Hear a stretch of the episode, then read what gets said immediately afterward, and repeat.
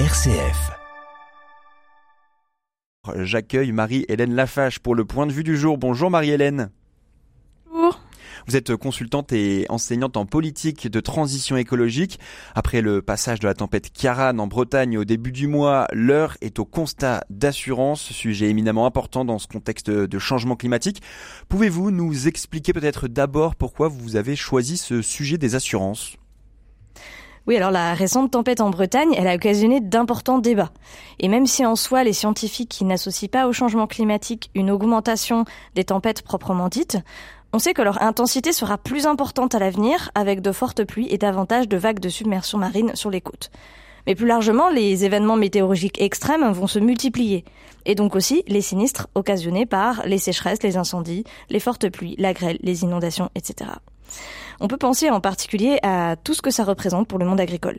Alors les compagnies d'assurance, elles essayent de prendre en compte ces nouvelles perspectives depuis plusieurs années parce qu'elles sont essentielles pour leur modèle économique. Et en 2015, l'ancien PDG d'AXA, Henri de Castries, avait marqué les esprits en disant qu'un monde à plus 4 degrés de réchauffement ne serait pas assurable.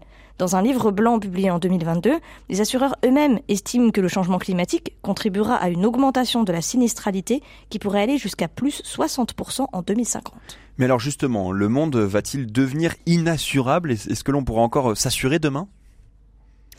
En premier lieu, c'est sûr que les assurances, euh, aujourd'hui, elles se dotent d'experts sur euh, ces questions climatiques pour revoir leur modèle et puis éviter de concentrer les risques. Parce que l'assurance, c'est d'abord un équilibre fragile dans la mutualisation du risque. Certains payent pour les sinistres des autres. Par exemple, l'année 2022 a été une année noire pour les assurances, et notamment en agriculture, parce qu'il y a eu des épisodes de grêle sur tout le territoire, alors que d'habitude, ce risque est beaucoup plus diffus.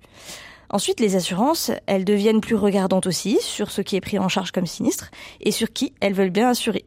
Elles développent de nouvelles offres pour euh, assurer sur des durées qui sont plus courtes et moins engageantes pour elles. de manière générale, on sait que le prix des assurances va augmenter avec la montée des risques. Donc, en fait, plus qu'un monde inassurable, on va vers un monde possiblement plus inégalitaire et inassurable pour certains. Du côté de l'État, les grands mécanismes de solidarité comme le fonds catastrophe naturelle sont eux aussi fragilisés. Et il y a déjà eu de nombreuses réformes ces dernières années sur ce sujet. Mais alors quelles peuvent être aujourd'hui les solutions face à cette situation? D'abord, on le répétera jamais assez, euh, mais avant de réfléchir à la manière de faire face aux conséquences du changement climatique, il faut lutter contre ces causes, car chaque tonne de CO2 rejetée dans l'atmosphère est une menace supplémentaire pour demain.